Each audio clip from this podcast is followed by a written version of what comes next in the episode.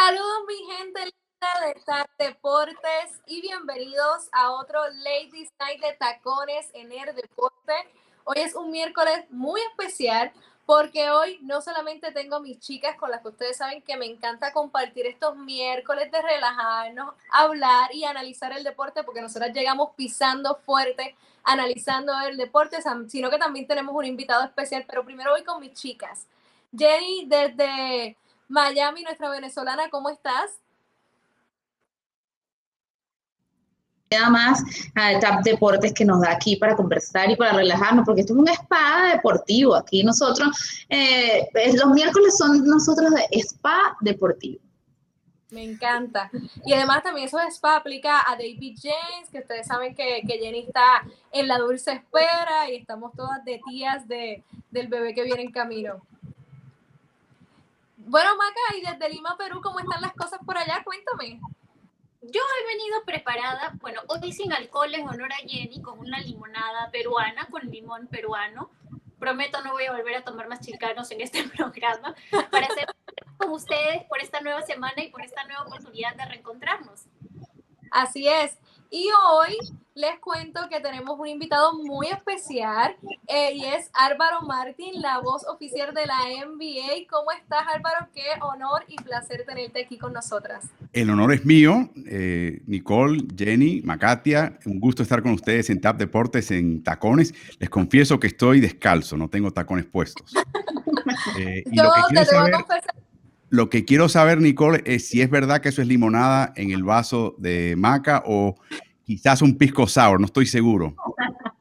Yo, tengo mis dudas, yo tengo mis reservas, puede ser que eso sea un poquito bautizado, puede ser, puede ser, hay muchas posibilidades. Los miércoles normalmente, pues aquí hay vino en vez de agua, pero hoy dijimos, vamos a ser solidarias con Jenny, bendito, lleva siete meses de embarazo este, sin, sin beber pizquita de alcohol, así que la estamos apoyando. Así mismo es. Bueno, eh, y interesante el proyecto que tienen ustedes acá. He estado viendo videos de, tacones de invitados que han tenido en el pasado, la discusión. Muy interesante también, de repente, la voz del creador que aparece con efectos especiales. Así que esto sigue siendo una aventura. Así que vamos a, vamos a comenzar. Sí, e, es una aventura divina. Manolo está por ahí tras bastidores. Hoy está bastante ocupado. Ustedes saben que aquí el vacino es que tiene una barra y pues ahora cambiaron el toque de queda aquí en Puerto Rico y pues eso lo tienes jorado. Así que vamos a dejarlo tranquilito hoy. Este, y vamos a nosotros aquí a disfrutar un poquito de hablar de NBA porque sabemos que también tiene ritmo NBA y ritmo NFL para todos esos fanáticos de, de la NFL. Así que si nos quieres contar antes de comenzar de tus dos proyectos.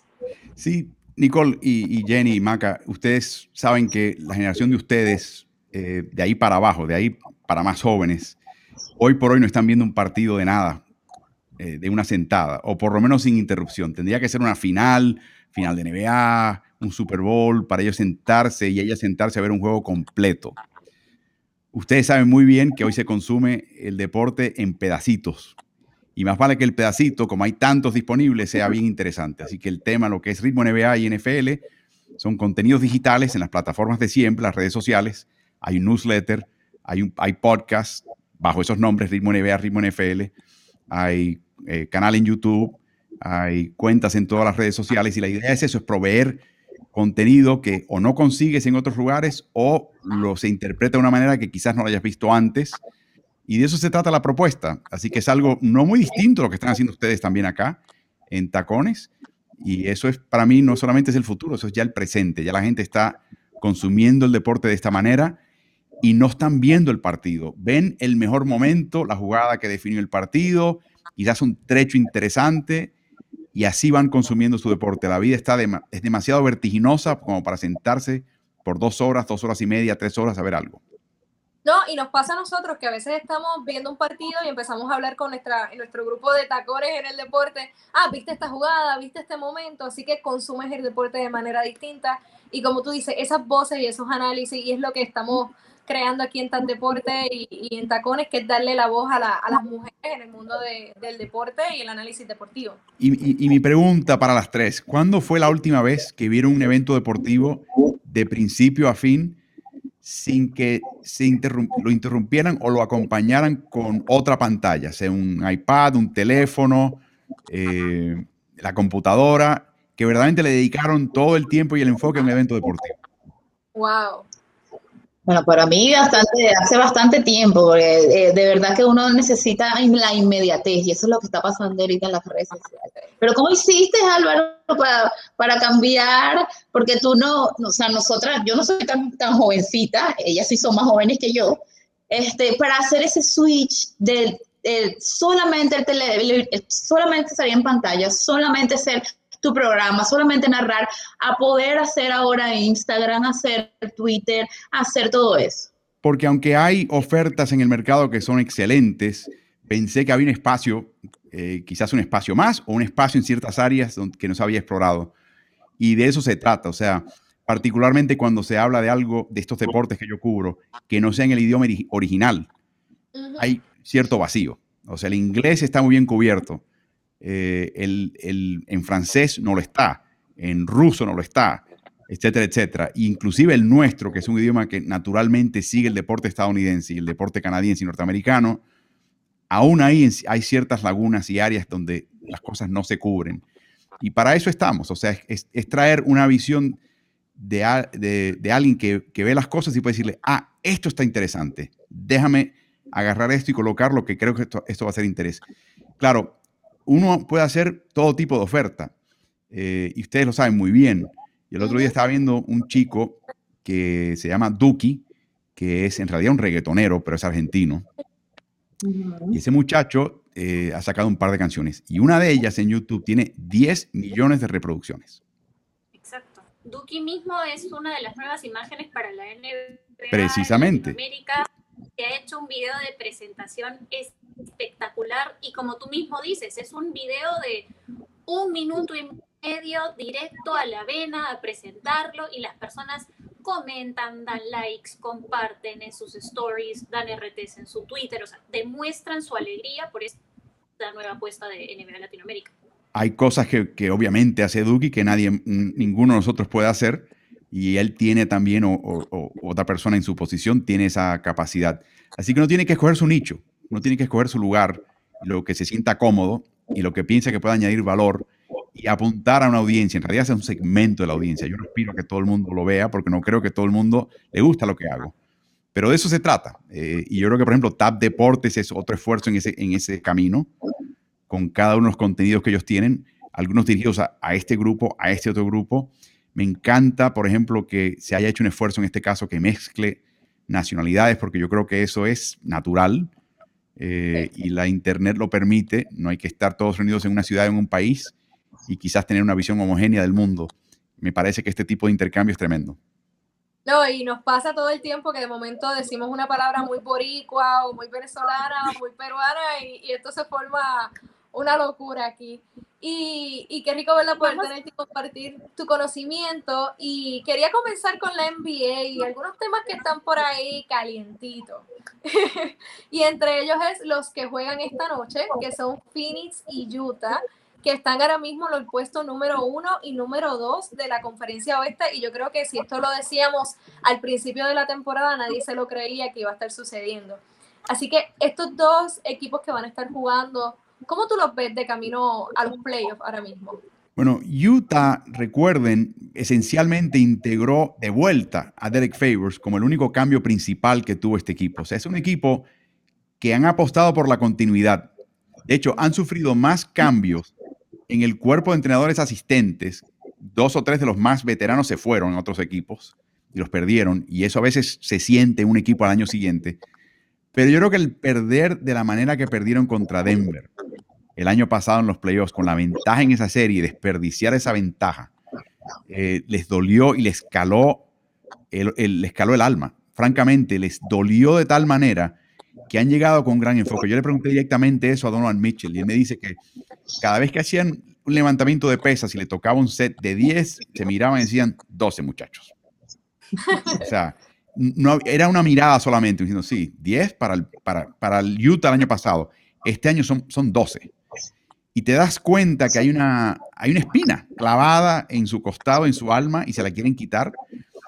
Y es un equipo que también el, el, el, fracaso eliminó cualquier tipo de agenda personal y sentimiento encontrado y esos roces que se hablaban de Mitchell y Gobert, para mí siempre exagerados. No todo el mundo se lleva bien en, en cuerpo de trabajo.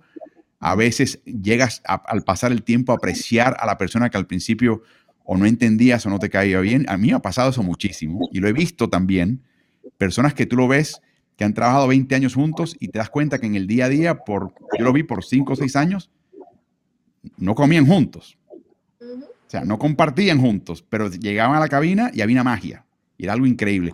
Y al paso del tiempo, esos dos empezaron con a apreciarse de que la verdad es que nunca he compartido mucho con él fuera del trabajo, pero tengo que entender que mi éxito se debe a él o a ella.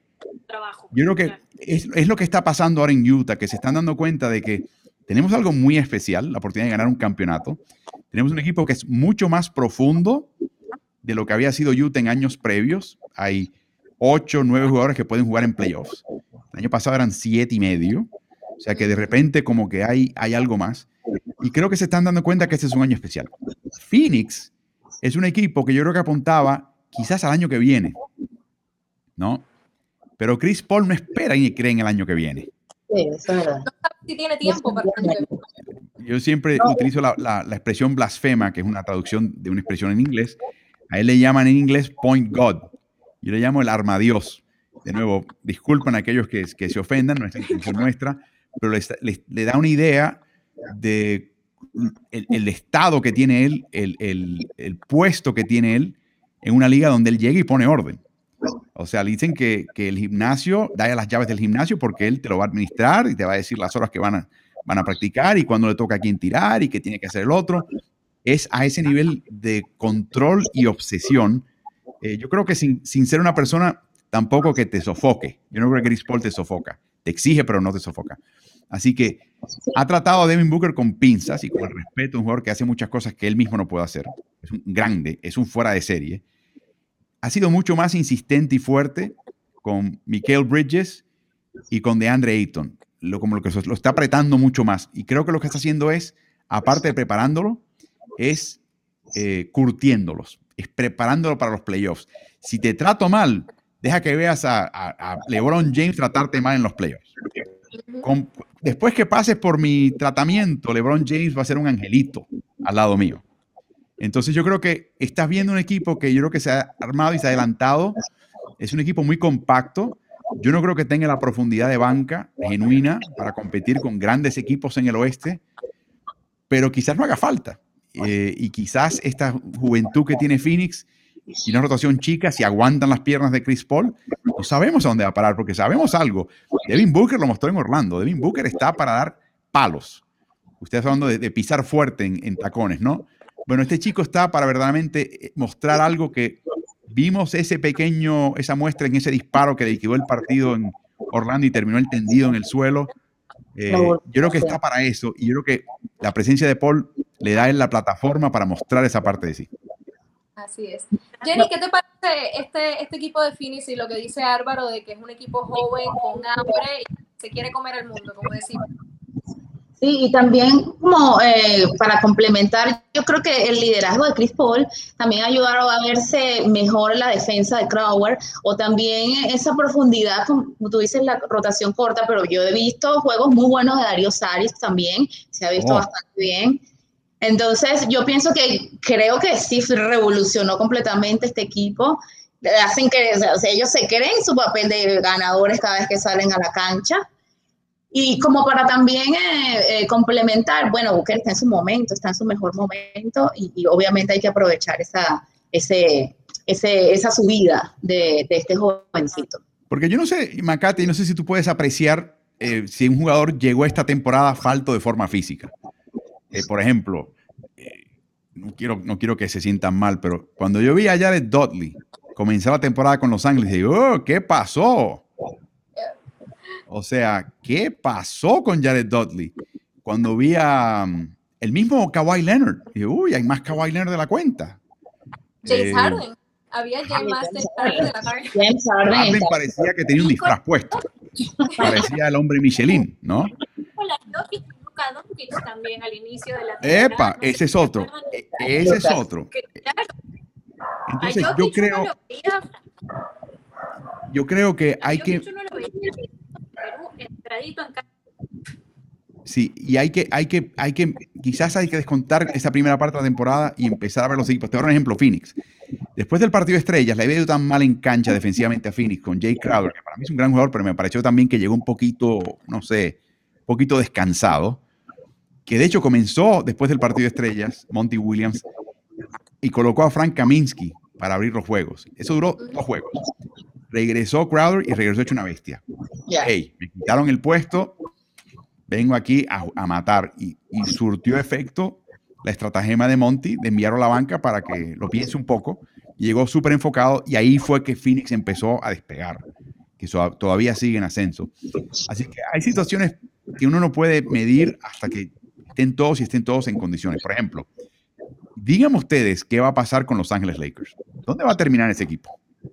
Álvaro, no te metas con los Lakers, los actuales Mira, aquí tenemos una Lakers fans, por eso su bebé se va a llamar David James. Ah, no, te vaya a matar. Eso es un chiste, eso es un chiste. No, Pero no, no. los Lakers es un equipo muy, muy interesante y Maca, me gustaría que, que entres aquí porque sabemos que si hoy se enfrentan, si los playoffs fueran hoy, ahora mismo se estarían enfrentando con Denver, que están súper mejorados, ¿verdad? Si se puede decir de una manera, esa rotación está mucho más sólida de lo que estaba al inicio de la temporada con Aaron Gordon y que al fin están engranando correctamente. Al principio de la temporada tú le preguntabas a Mike Maron y él decía, se me fueron seis jugadores de la rotación y tengo seis jugadores nuevos y a lo que se integran y no tuvimos un buen break, esto es un training este, con- concreto.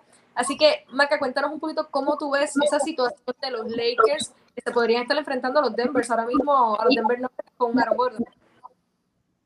Rapidito nomás, les recuerdo que la semana pasada nosotras estábamos hablando no de los Lakers, hablábamos del hospital Lakers. Da la cantidad de lesiones que han sufrido en, en el último trecho y en estos momentos sin LeBron James, sin Anthony Davis, llega Drummond, se lesiona Drummond, Entonces nosotras, yo me acuerdo perfectamente, el miércoles pasado nosotras decíamos, ¿qué va a pasar si siguen perdiendo partidos, si siguen bajando posiciones, se van a meter en aprietos, se irían hasta una posición de play-in. Nosotros sabemos que en el oeste puede pasar cualquier cosa y más o menos nos queda un tercio de temporada por delante.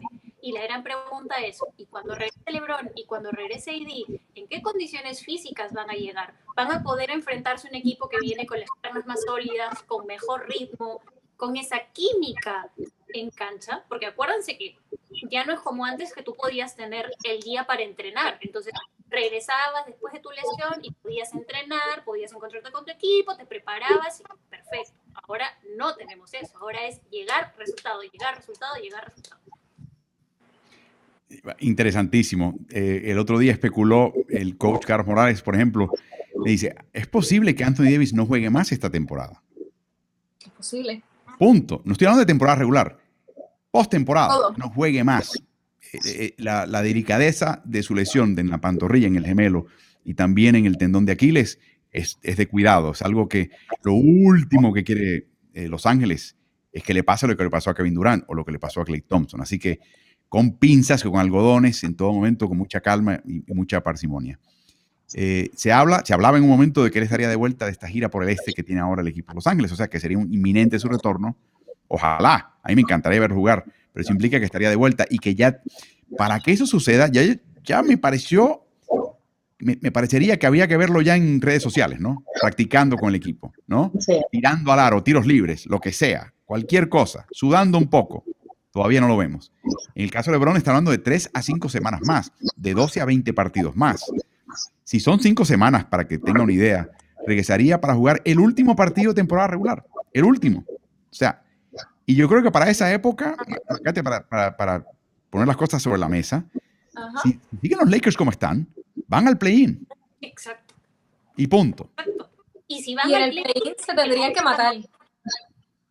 Cualquier cosa pasa. Mal- una mal noche, alguien que no mete el triple, el otro equipo vino virado, vino en- totalmente directo al aro y chao. Un partido, quedaste. y son eliminatorias cortas, que cualquier cosa puede suceder. O sea, todos podemos tener una mala noche, pero si es la noche mala, puede ser determinante en, en lo que pueda suceder de aquí al camino a la temporada. Es bien interesante. Por eso, perdóname por interrumpirte, Nikki, por eso es que es interesante cuando tú vas a las conferencias y vas preguntando a los distintos equipos, la mayoría te dice, yo no quiero jugar play-in, yo quiero asegurar mi posición en la conferencia donde estoy porque saben al riesgo en el que se meterían. Porque digamos que para el fanático hacerlo más atractivo, tienes el play-in, que es como esta especie de muerte súbita y tú vas a estar, oh por Dios, ¿qué va a pasar? Pero mirándolo desde el punto de vista del jugador es un yo no quiero estar ahí, yo quiero ir y competir en primera ronda y tener la posibilidad de evaluar el equipo con el que me voy a enfrentar de acuerdo a la posición en la que Y una pregunta, Maca, ¿esto te lo comentó tu gran amigo Greg Popovich? Fíjate que hace bastante tiempo que no converso con Pop, pero una de las últimas grandes lecciones que me ha dejado con este equipo tan particular que tiene San Antonio es que él no está pensando en función del resultado. Él en este momento te va a decir, a mí no me importa si voy al play si voy a playoffs. Yo lo que quiero es que mis muchachos respondan. Y cuando dice mis muchachos, básicamente se refiere a sus jugadores jóvenes. No estamos hablando de John T. Murray o de White. Entonces, él, es, él es un tipo que a mí me ha llamado mucho la atención porque no piensa en el resultado inmediato. Piensa con, la, con el big picture. Yo lo que quiero saber es cuándo se va a recortar el pelo, porque en este momento el pelo está más largo que el de Jenny, francamente. Y no entiendo la cábala de por qué se lo deja largo. Ya se vacunó. O sea, yo conocía personas que no se querían recortar por el tema de la vacuna y el COVID. Bueno, ya se vacunó. ¿Cuál es la excusa? Tú sabes que le preguntan. Él es así. una especie de superstición, uno no sabe. Creo que sí, ¿eh? porque le preguntaron y yo ya no pude más con la risa, porque no sé si se han dado cuenta, pero Pop empezó la temporada con los bigotes más o menos pequeños y ahora ya está postulando a ser Pancho Fierro. Entonces, no, ya está, ya está de Pancho Villa, ya está de Pancho Villa. le preguntaron y te vas a animar a hacer el cambio de look. Incluso hay una especie de apuesta entre el equipo que es como que, ok, si llegamos a la siguiente ronda, te haces tu cambio de look. Si no, lo siento. Yo creo que va por ahí. Ah, interesante. Ustedes se imaginan que graben el cambio de look de Greg Popovich. O sea, el equipo, su equipo de social media lo grabe haciéndole el cambio de look porque pasaron a la siguiente ronda. A mí me encantaría. Yo estaría así pegada en el en vivo. Ustedes han visto esa secuencia de fotografías de, de lapso de tiempo donde ponen a Manu Ginobili cuando llegó a la línea con el pelito cortito, después le crece la greña, después digamos que se le abre un huequito, ¿no? En el, y va perdiendo y luego se va rasurando y lo vas pasando sobre el tiempo. En el caso de Greg Popovich tenía un recorte militar, era de la, Academia de la Fuerza Aérea de Estados Unidos. Y ahora está, pero en otro, en otro plano. Ahora pandemia, la pandemia. Miren aquí el, el, look de Ginobili, sin pelito. Exacto. No, yo siempre, yo prefiero no hacer referencia a esa parte, ¿no? De, yo siempre digo que está más aerodinámico en esa foto, mano. Sí, sí. Bueno, chicas, este, Álvaro, queríamos saber, sabemos que estás en New York residiendo en la ciudad de más importante, la Gran Manzana, ¿verdad? Y es un mercado intenso y bastante fuerte para la NBA, para el béisbol y para todo en general. Y ahora mismo están los Knicks y están los Nets allí dando candela, por decirlo de, de una manera, porque los Knicks desde hace muchos años, este, ahora es que están compitiendo y están como resurgir. Pero los Nets tienen un equipo impresionante porque tienen una camada de All-Star. Sabemos que hay algunos que fueron cortados y ahí hizo un poquito ya en sus últimos años de, de liga y de quizás de tener competencia, de ser competitivo. Pero la ciudad de Nueva York sigue siendo de los Knicks o esta fiebre de los Nets se ha apoderado de la ciudad? Es, esa es una excelente pregunta. Yo creo que la respuesta corta es decirte que sigue siendo los Knicks pero aquí viene lo interesante. Los Nets no han podido convertir a las personas que viven en esa ciudad, inclusive aquellos y aquellas que no tenían, no se definían o se decantaban por un equipo u otro. O sea, el, grupo neutral en esta ciudad no están convirtiendo aficionados. Yo creo que Brooklyn tiene más aficionados y está convirtiendo más aficionados fuera de Nueva York que dentro de Nueva York. Ahora, lo que Para mí la solución, y ojalá eh, se diese este año, no sé si va a pasar o no, es una serie de Subway, el subterráneo, que de repente se enfrenta en una serie de primera vuelta, o quizás de segunda vuelta. Para mí, obviamente, Brooklyn ha demostrado ser un mejor equipo, pero eso sería bien interesante. La, respuesta a tu pregunta, Nicole, sería mucho más precisa si yo pudiera ver eso. Yo recuerdo en la década de los 90, cuando los Knicks tenían los equipos de Patrick Ewing y Pat Riley el coach, había un tropel de personas en el, a las afueras del Madison Square Garden, a las afueras, con la radio en el oído, como con los viejitos en el, parque de pelota, y solamente querían estar cerca de donde se jugaba el partido. No tenían para pagar el boleto, sabían que no iban a jugar. Su esperanza era dos cosas, ver a los jugadores entrar y salir del estadio, como, su gran recompensa, y estar ahí y compartir eso con un grupo. Yo no he visto un fervor similar, y mucho menos a esa escala, en Brooklyn. En Brooklyn lo ves. En la entrada al estadio Barclays hay un fervor. Hay mucha gente que sigue este equipo y lo ama. Eh, cuando entras a la cancha, lo notas también. Y es una sensación muy distinta a la del Garden. Es muy distinta. Es muy hipster lo que ves en Brooklyn. Mucho más corporativo lo que ves en el Garden. Así que eso es una gran batalla, una gran pregunta. Yo creo que se define, francamente, se, se, verdaderamente la gente empieza a tomar bando cuando se enfrenten directamente en playoffs. Wow, eso sería buenísimo. Sería bien interesante ver qué sucede en una serie entre ellos. Y sé que Jenny tiene un tema para traer de los Knicks y sus últimos partidos, así que cuéntanos, Jenny. Sí, fíjate, Álvaro. Yo he más o menos analizado, porque me, me he puesto a ver los partidos entre los Knicks y los Knicks. Han sido todos buenísimos, buenísimos. Todos, todos. Pero me llama la atención que le cuesta a los Nets, le cuesta ganarles a los, a los Nets, que Randall ha sido obviamente el jugador ofensivo, el protagonista, pero también ha sido el jugador por el cual han perdido. Por su malviadencia, la depresión, se pone, se, se, molesta y pelea, y siempre ha sido por él. Entonces, ¿cuál, cuál es? Si, si Knicks está basada su ofensiva, su protagonismo en Randall, cómo este jugador, este, con, con la falta de, de, control, puede llevar este equipo a, a, más allá. Pues. Porque Nueva York carece de liquidadores. En Brooklyn hay tres. De hecho, si incluyes a Joe Harris, puedes colocarlo hasta en una especie de cuarto, porque si le pasas la bola abierta, te la va a meter. Así que hay liquidadores. Es lo que le hace falta a Nueva York. Un jugador que no importa la situación del partido, cuando hagan falta un par de puntitos, hay que parar una mala racha, dásela a este muchacho y él va a conseguirte tiros libres, la falta, el tiro, va a conseguirte algo. Ese es Kyrie, ese es James Harden, ese es Kevin Durant. No, no tiene uno. Entonces, ese hueco que tiene en el tope salarial Nueva York está, esa pólvora está diseñada para adquirir precisamente ese tipo de jugador. ¿Quién será? No sé.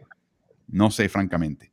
Pero yo creo que están diseñados para eso, donde Randall se convierte en una segunda figura el que te lleva al cierre de un partido. Quizás estén confiando que Emmanuel Quickly se convierte en algo así, pero le falta un poquito a este chico y está teniendo un bajón en este momento. Eh, pero es interesante lo que mencionas. Todos los partidos han sido cerrados.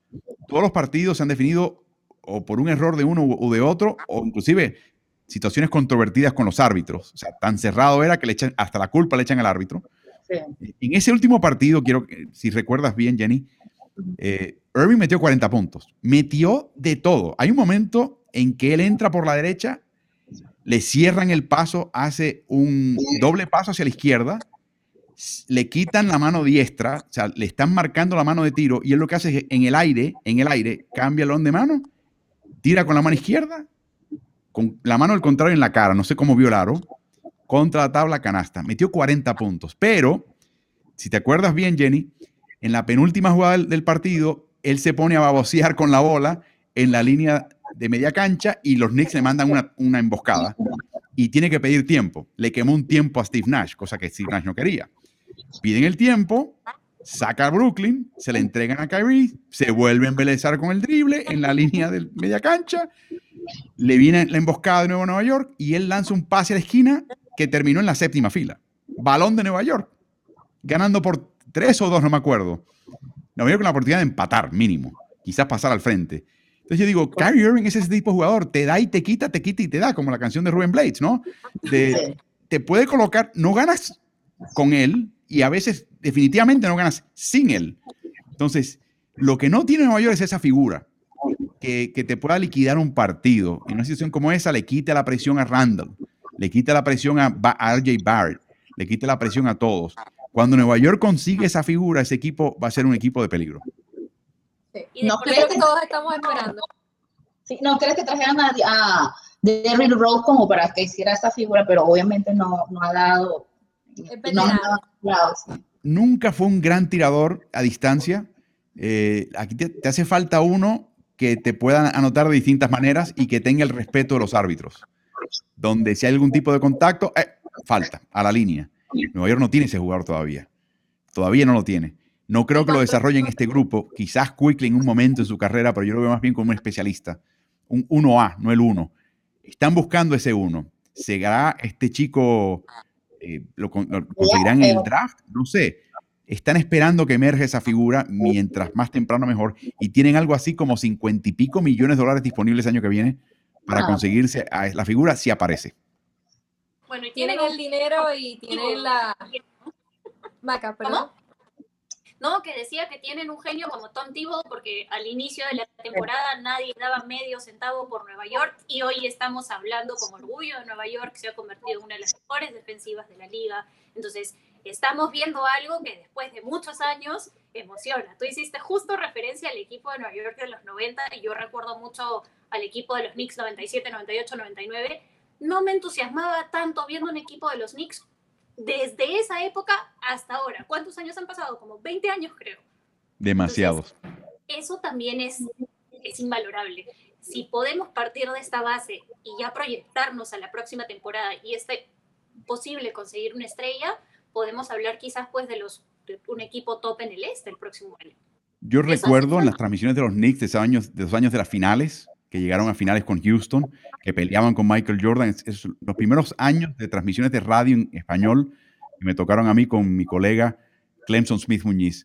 Y cuando metí un triple en Nueva York, Clemson gritaba bocinazo. Y la idea era que el que estuviera escuchándonos en la, en la carretera sonara el claxon. Y en aquella época estaban sonando el claxon a las afueras del Garden. Qué brutal. O sea, la gente estaba súper prendida y encendida. Eso es lindo verlo en cualquier ciudad. Eso lo extraña mucho en Nueva York. Aquí hay toda una generación que no ha visto nada de eso. Así que, pero creo que este grupo no se lo va a dar como tal, pero por lo menos juegan defensiva. Yo siempre insisto, y recuerdo cuando era Mike D'Antoni el coach de Nueva York, decía, Mike D'Antoni puede llevar a este equipo a finales, pero no lo van a querer, porque el neoyorquino ve la, el baloncesto desde el lado defensivo, desde atrás para adelante. Si tú no marcas, no tienes el respeto del neoyorquino.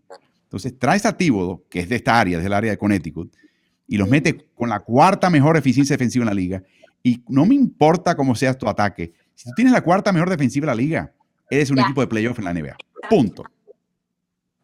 Sí, es interesante. Los Knicks cuando consigan esa figura van a dar miedo, pero no se pueden tardar mucho porque tienen el grupo joven y perfecto para, para hacerlo ahora mismo. Y entonces, Álvaro, para cerrar, queríamos traerte un tema que para nosotros es bien importante, que es la mujer en el deporte. Así que quiero dejar a, a Jenny, que, que, sé que tiene una pregunta para ti en este tema.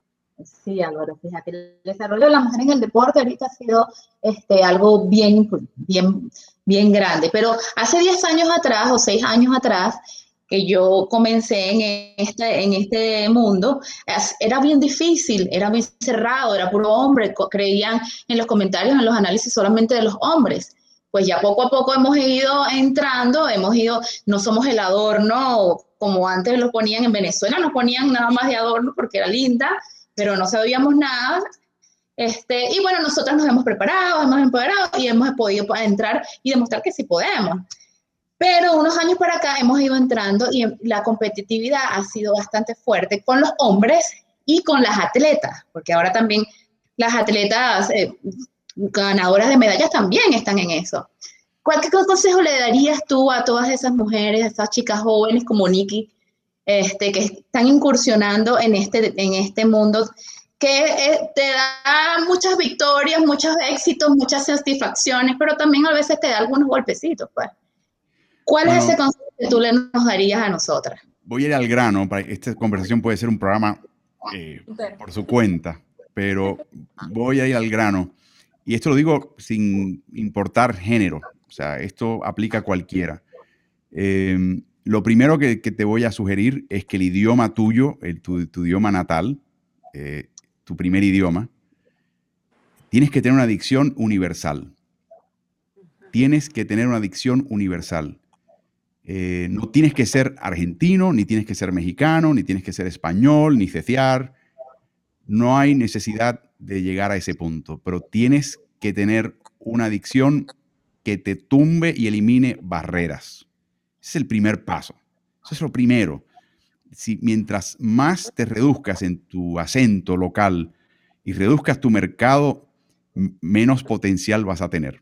Y por más que tengas buenas ideas, ese filtro va a evitar que tu idea, muy buena idea, se aprecie por lo que es. Así que ese es el primer tema, ¿no? El, segundo tema yo creo que es importante, particularmente en los deportes que yo a lo que me dedico, eso puede que sea distinto en el fútbol, es tienes que aprender inglés. Tienes que aprender inglés. Vas a estar hablando con Greg Popovich, vas a estar preguntándole a Nikola Jokic, eh, vas a tener que estar hablando con Tom Brady y tienes que estar preparado o preparada. O sea, eso, eso no cambia. Así que eh, en este deporte en particular, en general, y te diría en mucho deporte en el mundo, tienes que hablar inglés y que se te entienda. Ahí no tienes que tener una edición perfecta. Ayuda, quiero que sepan, uf, muchísimo. Pero no tiene que ser eso. Y lo último es capacitarse. Y capacitarse eh, pasa de distintas maneras. Está el día a día de tú leer y, y, tú ver cosas y sacar un par de cuentas y escuchar un podcast que te hace pensar y te hace ver las cosas distinto y empiezas a sacar apuntes de otra cosa. De repente te topas con un coach, le atas estos cabos, estos cabos, le preguntas al coach por qué se hace de esta manera y el coach te contesta, etcétera, etcétera. Pero diría más allá aún, eh, hay, un, un recurso que está muy abierto que yo creo que el comentarista deportivo no aprovecha, y es el hecho de que ahora en el Internet hay una cantidad enorme, pero enorme, de clínicas de deportes gratis, donde te explican tal cosa. Te explican el ICE, cómo tú marcar un pick and roll con la defensiva ICE, que es una marca registrada de Tom Thibodeau. Eso está en la Internet. Eh, no tienes que ser entrenadora, no tienes que ser un coach pero el que entienda, la que entienda eso y vaya a una transmisión o vaya a una entrevista con un coach y ya entienda eso y lo tenga ya como una base de datos, una, una, especie de marco intelectual, tiene una ventaja tremenda. y, y, la otra cosa que sucede cuando aprendes ese tipo de cosas es que no vas a dar pasos en falso, no vas a decir disparates. Y te digo, a veces no es que tú digas, la cosa más acertada del mundo, la gente diga, mira, mira, mira qué bien, mira, mira a Jenny, mira, mira a Nicole, mira, mira, mira a Maca, cómo le fue, que lo que dijo, que está interesante. Eh, te van a, se van a acordar sí o no. Sí se van a acordar de tus errores. Eso no te lo perdonan. Esos no te lo perdonan. Tienes que evitar cometer ese tipo de error porque sencillamente no sabías. Y no, esto aplica, no importa el género, eso aplica a cualquiera. Así que yo te diría que por ahí hay tres vertientes que te van a ocupar muchísimo tiempo y que al pasar el tiempo y con la práctica, eh, la gente va a entender que eso es calidad. Esta persona sabe. Y, yo soy el, ejemplo, junto a Carlos, de personas que venimos de un país que no tiene mucho peso en el mundo eh, en cuanto a población, pero que pudimos apelar a una audiencia muy amplia. Y, es por lo que les digo, dicción en el idioma natal, conocimiento del inglés y aprendizaje de la parte técnica del deporte que te permite ver cositas un poquito antes que tu audiencia y poder guiarlos de esa manera. El único otro comentario es la capacidad de explicar todo esto de forma más sencilla. Y ahí lo que tienen que tener en mente sencillamente es lo siguiente. Estamos en una pelea a muerte con el fútbol. El fútbol es un deporte bien sencillo. ¿Me entiende cualquiera? Eso es cierto. No así el baloncesto, no así el béisbol, no así el fútbol americano ni hablar. Eh, por lo tanto, la manera que tú traes nuevas audiencias es sin ser condescendiente o ser tan sencillo que dice, oh, por favor, es explicar las cosas. No utilizar terminología avanzada por decir, ah, yo sé lo que es un pick and roll o es el drag, el drag screen o lo que sea. Para mí eso es absurdo porque eso estás como que tratando de colocarte laureles a expensas de tu público. Yo siempre tengo la siguiente visión, se los voy a mostrar. Eh, yo estoy sentado, por ejemplo, con mi compañero o compañera de transmisión a mi lado. Estoy en un sofá. Frente al sofá nuestro tenemos la pantalla de televisión. Y detrás del sofá nuestro hay un montón de sillas que es nuestra audiencia. Entonces, hay momentos en la transmisión que yo me refiero a la acción, a la pantalla. Hay momentos que estoy hablando con la persona que está conmigo en el sofá. Y hay momentos que yo estoy mirándome a la audiencia y dirigiéndome a ellos. Entonces, el balance de todo eso es el estilo de cada cual. Pero eh, para mí es eso. Y para tú poder llegar a ese punto, tienes que estar preparado, conocer, que no tengas que llegar ese día y empezar a memorizar. No, no, no, no. Ya, ya tú lo has estudiado, hay un montón de cosas que ya tienes en tu mente y te va a empezar a fluir naturalmente. Con buena dicción, con conocimiento, no vas a decir un disparate y al paso del tiempo vas a empezar a ver cosas que tú no veías hace seis años o no veías hace seis meses. Y haces un comentario y la gente en casa y dice, uh, es verdad, es verdad. Mira qué interesante y eso quizás pase desapercibido, pero ahí vas progresando y ni te das cuenta. Así que esa es la versión corta de la conversación larga. Hablando de la cuenta, me has hecho acordar a, hace poco le preguntamos a Greg Popovich sobre el tema del manejo de las emociones en cancha, ¿no? Y de pronto Pop dijo, ¡uh! Me has hecho pensar. Y fue como que, bien, punto para las mujeres, hemos hecho pensar a Greg Popovich. Y finalmente también terminó hablando de los protocolos y hasta terminó bromeando conmigo. Y el día que terminó esa entrevista y la vimos fue como que, punto para tacones en el deporte, punto para las mujeres. Y de repente, y quién sabe, nos vamos a cortarle ese bigote a Greg Popovich. Yo, yo em, cuando estábamos en la cadena que trabajábamos, el, el paquete de programación que tenía la, el porcentaje más alto de audiencia femenil era la NBA y yo siempre le decía a Carlos que era por la cara de galán que él tenía. Cuando en realidad tiene mucho que ver el hecho, yo creo que es un deporte que muchas mujeres en nuestro hemisferio lo han jugado, lo han practicado, no importa el país. Han estado expuestos al deporte a nivel de escuela primaria. Por lo tanto, hay un conocimiento bien básico, bien de haber tirado una bola al aro y entender un poquito el juego. Eh, esa es la primera ventaja. La gente no se da cuenta de cuán eh, practicado es este deporte eh, eso por un lado. Por otro lado, creo que es el deporte que más muestra al atleta y más cerca ves al atleta. Y eso tiene, hay un, hay un elemento humano que el fútbol americano te lo da, que el béisbol no te lo da, que yo creo que el, baloncesto te lo, puede dar. Pero para mí, esa, eh, yo siempre, como les digo, estoy en una lucha por hacer crecer este deporte, el básquet. Y la lucha es con el fútbol, eh, que es el deporte preponderante. Y yo siempre he dicho, el fútbol, hasta hace muy poco, era hostil a la mitad de la población. Eh, el baloncesto no tiene por qué serlo. Así que cada oportunidad que tengamos de incluir a personas a todo nivel, de directiva, de jefa de liga para abajo, eh, hagámoslo. Eh, vamos a generar una generación de madres que cuando les toque el turno y tengan hijos, tengan la opción de llevar un campamento de fútbol o un campamento de básquet, me lo lleven al campamento de básquet o me la lleven al campamento de básquet. Así es. El día que, tengan el control remoto en la mano, digan, no, no, hoy vamos a ver básquet. O que hoy vamos a ver el partido de fútbol en el estadio, o vamos a, la cancha de básquet a ver el partido de básquet, vamos al partido de básquet. Así vas a hacer creciendo este deporte. Y para mí el baloncesto lo tiene en la, en la yema de los dedos. En la yema de los dedos. Tiene las figuras, tiene este, la accesibilidad que se puede ver en, en diferentes plataformas y, tiene la picardía y la sazón que, le da un deporte que te contacto y que es más rápido. Pero desde el, Nicole, desde el punto de vista de la profesión de ustedes, ¿qué deporte que ustedes han visto estadounidense eh, le da en la posición de periodista deportivo más oportunidades a la mujer de los que ustedes han visto? El baloncesto. Es lógico. Es absolutamente lógico. Eh, no quiero yo hablar mal de mi amiguito Shaquille O'Neal, pero no sé si han visto como Candace Parker lo ha puesto en su sitio. me encanta. De. Porque lo que pasa ahí es que eh, mencionaba lo de estar preparado y no dar un pie, colocar un pie en falso. Shaq, no está para eso. Candace sí. Entonces, Shaq le donde ahora cualquier cosita se la dejan pasar porque Chuck y se tira un chistecito. No, pero, Canda, se lo, se lo dice, se lo, no, es pero lo pone en su sitio, ¿no? Entonces está llegando el punto ahora donde cuando habla Candas, la gente está diciendo, déjame, déjame, escuchar, déjame escuchar, déjame escuchar, déjame escuchar. Y eso no lo hacen con Shaq.